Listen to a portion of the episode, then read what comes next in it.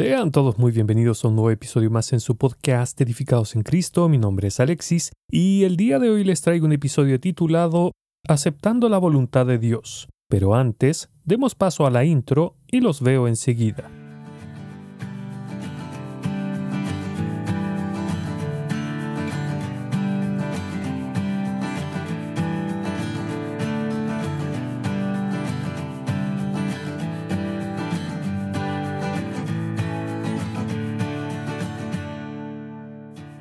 En los capítulos cercanos a la parte final del libro de Jeremías, capítulos 42 y 43 para ser más exactos, se nos relata un evento bastante peculiar, algo que como creyentes también hacemos, ya sea consciente o inconscientemente. Dice así la palabra de Dios.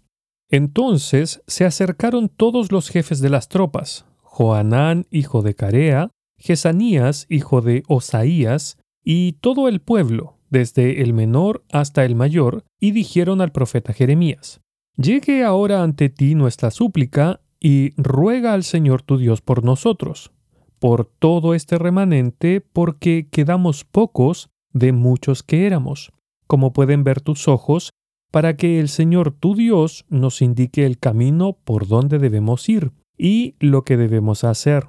Entonces el profeta Jeremías les dijo, os he oído. He aquí, voy a orar al Señor vuestro Dios conforme a vuestras palabras, y todas las palabras que el Señor os responda, yo os las declararé. No os ocultaré palabra alguna. Y ellos dijeron a Jeremías, que el Señor sea un testigo veraz y fiel contra nosotros si no obramos conforme a toda palabra que el Señor tu Dios te mande para nosotros. Sea buena o mala, escucharemos la voz del Señor nuestro Dios, a quien te enviamos, para que nos vaya bien cuando escuchemos la voz del Señor nuestro Dios.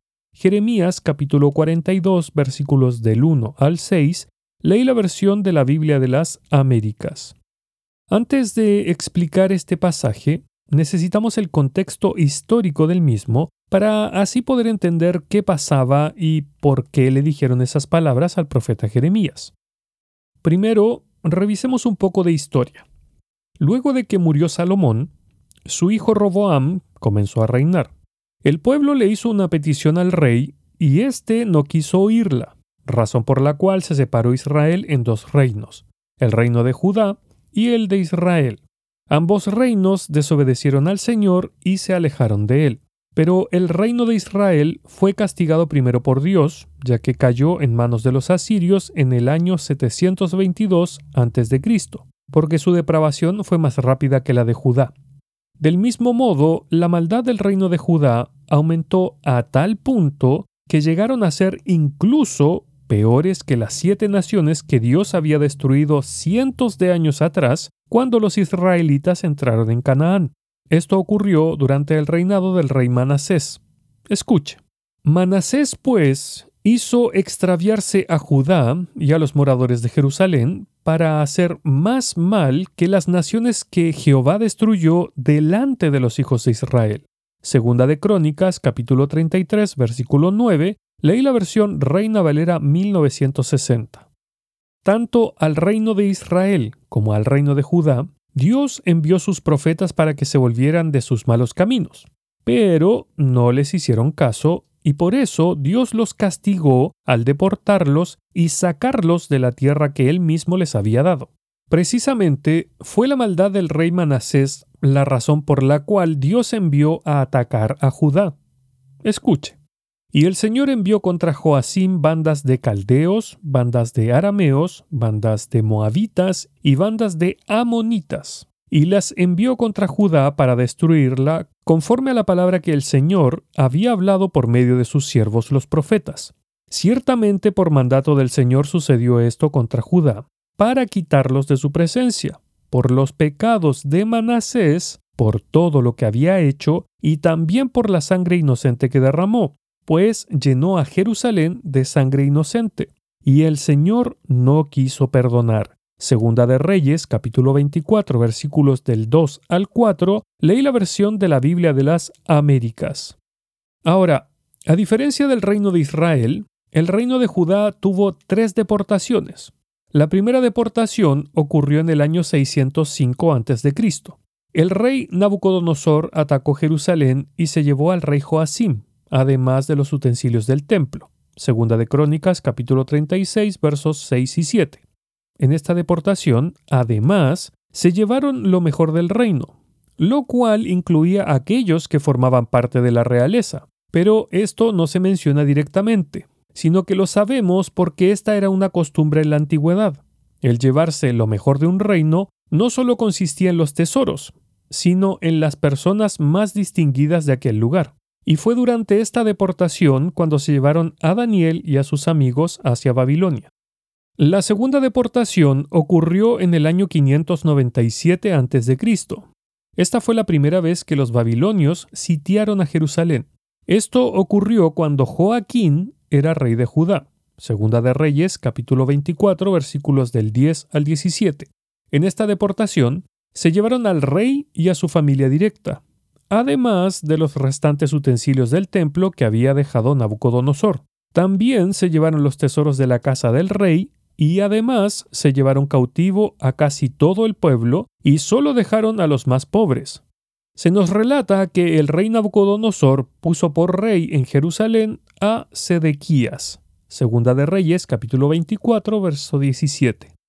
La tercera deportación ocurrió en el año 586 a.C. Jerusalén estuvo bajo sitio desde el año noveno del rey Sedequías hasta el onceavo. Jeremías capítulo 39 versículos 1 y 2. Tras romper el muro de Jerusalén, los caldeos le prendieron fuego al palacio del rey, a las casas y derribaron el muro. Jeremías capítulo 39 versículo 8. Acá se terminaron de llevar al resto de los habitantes que habían quedado después de la segunda deportación y, según leemos en Jeremías 39:10, el Nabuzaradán, que era el capitán de la guardia, dejó en Jerusalén a los más pobres, a los que no tenían nada, y les dio tierras para cultivar. Estos pobres de Jerusalén que dejó el Nabuzaradán quedaron a cargo de Gedalías, hijo de Aicam, Jeremías capítulo 39, versículo 14, quien se encontraba en Mizpa, una ciudad ubicada a un poco más de 14 kilómetros al noroeste de Jerusalén. Sé que este contexto histórico está un poco largo, pero créanme que lo he tratado de resumir lo más que he podido. Solo les pido un poco más de paciencia para que así podamos entender bien lo que pasaba en el relato que leí de Jeremías. Entonces, continuando, en el capítulo 40 del libro de Jeremías leemos lo siguiente. Y Joanán, hijo de Carea, y todos los jefes de las tropas que estaban en el campo vinieron a Gedalías en Mizpa y le dijeron, ¿Sabes que Valis, rey de los hijos de Amón, ha enviado a Ismael, hijo de Netanías, para quitarte la vida? Pero Gedalías, hijo de Aicam, no les creyó. Jeremías capítulo 40 versículos 13 y 14, leí la versión de la Biblia de las Américas.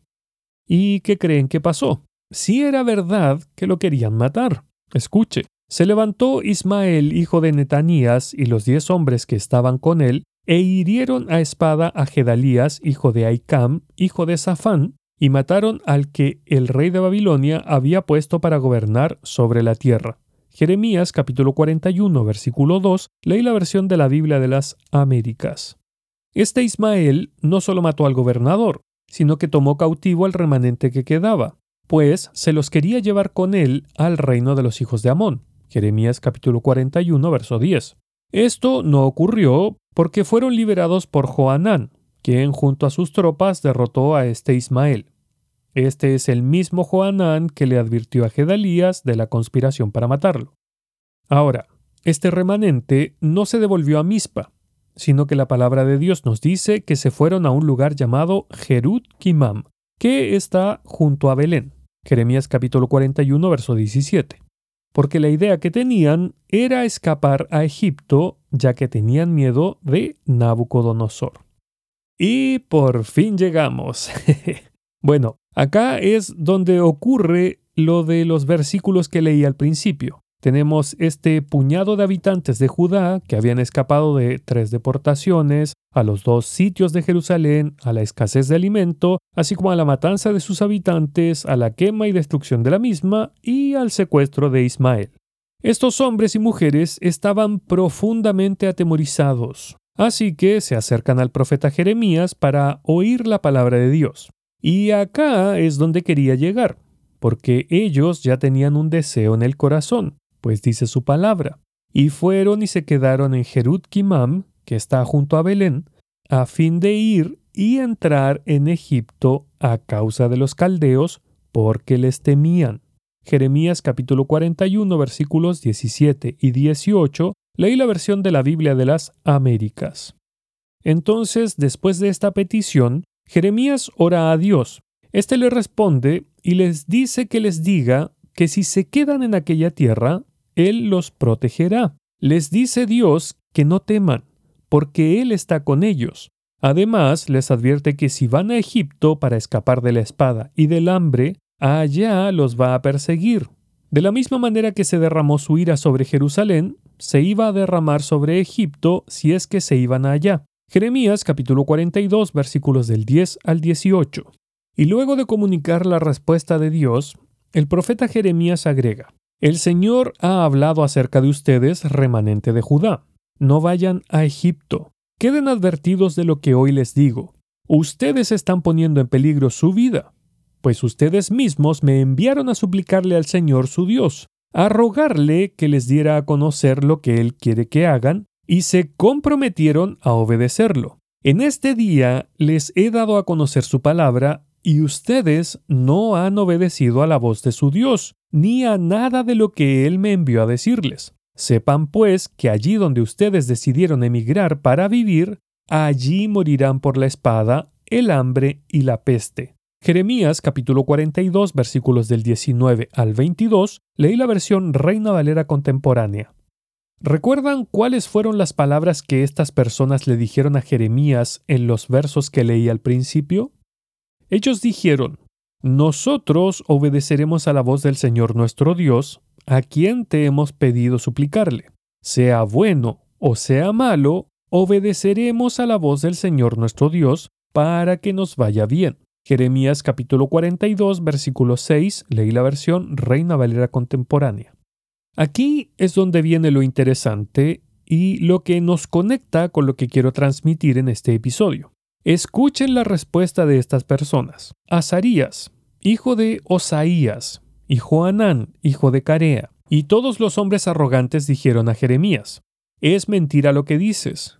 El Señor nuestro Dios no te ha enviado a decir, no debéis entrar en Egipto para residir allí, sino que Baruch, hijo de Nerías, te incita contra nosotros para entregarnos en mano de los caldeos, a fin de que nos maten o nos deporten a Babilonia. No obedeció pues Joanán, hijo de Carea, ni ninguno de los jefes de las tropas, ni nadie del pueblo la voz del Señor de quedarse en la tierra de Judá. Jeremías capítulo 43 versículos 2 al 4, leí la versión de la Biblia de las Américas. Mis hermanos, ¿acaso no actuamos nosotros de manera similar? Es que tantas veces le pedimos al Señor que se haga su voluntad, que no importa lo que nos diga, lo vamos a obedecer, pero cuando Él nos muestra su voluntad, resulta que no es lo que nosotros esperábamos, y en vez de decir como dijo Job, que recibiremos de Dios el bien y el mal no lo recibiremos, Job capítulo 2 versículo 10, y también dijo, Jehová dio y Jehová quitó, sea el nombre de Jehová bendito. Job capítulo 1 verso 21. En vez de hacer esto, hacemos lo mismo que hicieron estos hombres y mujeres. O nos ponemos a llorar y a clamar con angustia preguntando ¿Por qué, Señor? ¿Por qué?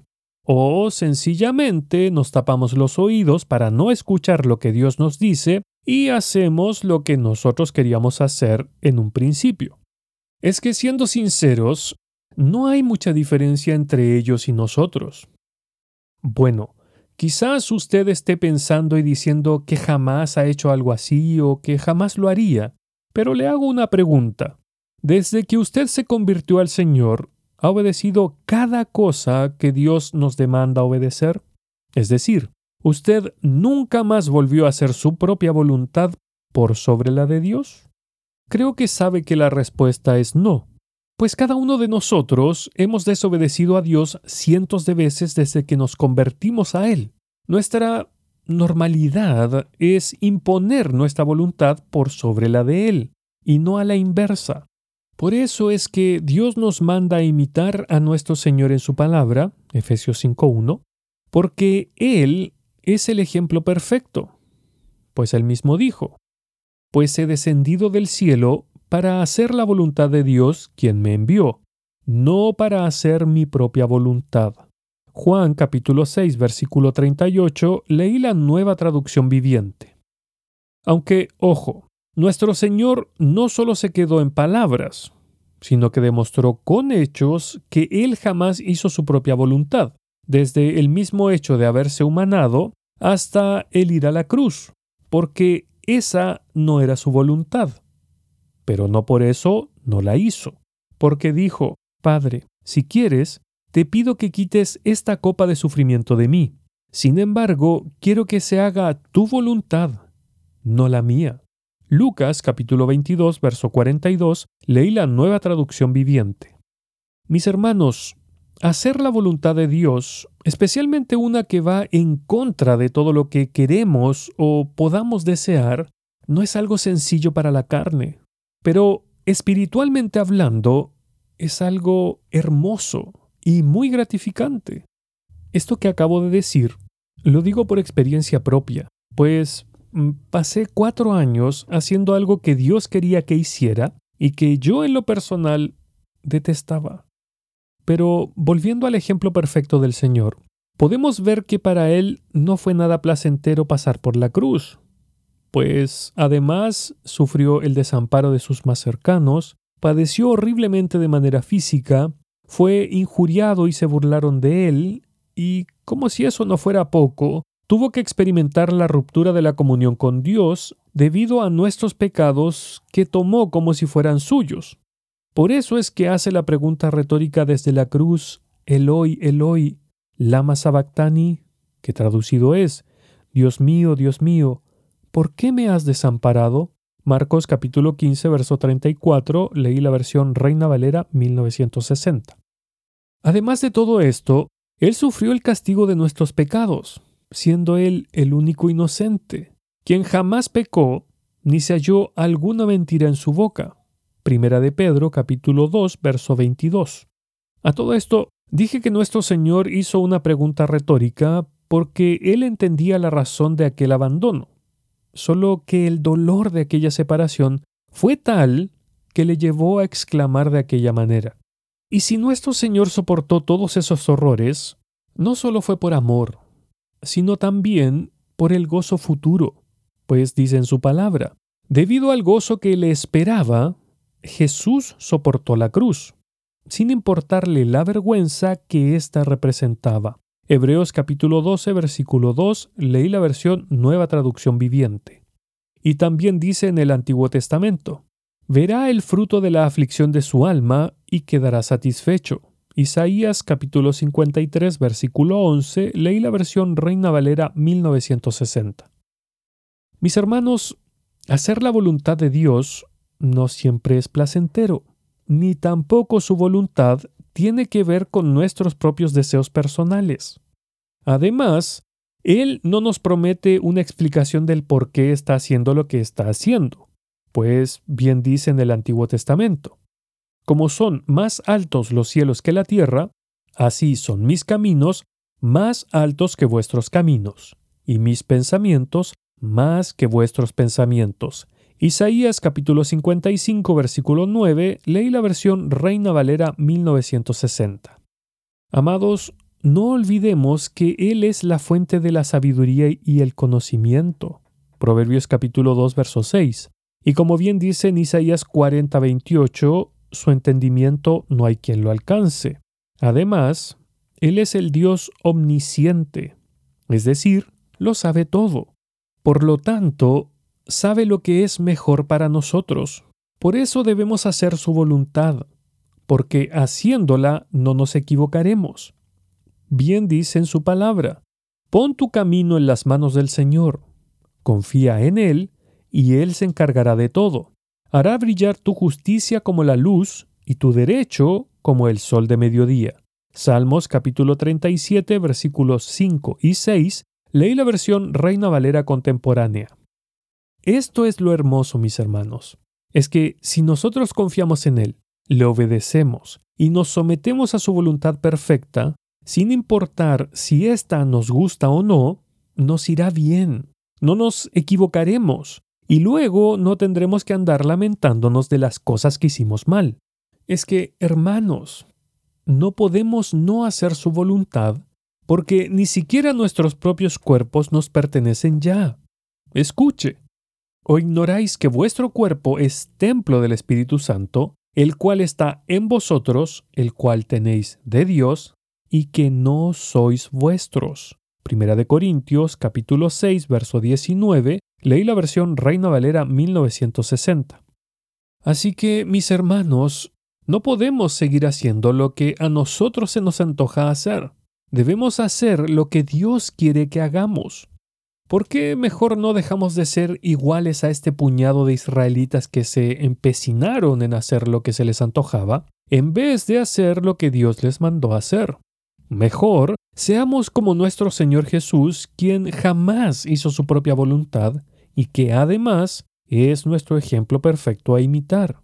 Seamos más bien como el salmista que dijo, Enséñame, oh Señor, el camino de tus estatutos y los guardaré hasta el fin. Dame entendimiento para que guarde tu ley y la cumpla de todo corazón. Hazme andar por la senda de tus mandamientos, porque en ella me deleito. Salmos capítulo 119 versículos 33 al 35. Leí la versión de la Biblia de las Américas. Que el Señor les bendiga. Para más episodios del podcast, visite el sitio web www.edificadosencristo.net, en donde además podrá encontrar devocionales diarios para su edificación. Este podcast también está disponible en otras plataformas tales como Spotify, Apple Podcast, TuneIn, Stitcher y muchas otras. Si desea ponerse en contacto conmigo, lo puede hacer a través del sitio web www.edificadosencristo.net o escribiendo directamente al correo edificadosencristo.net@gmail.com.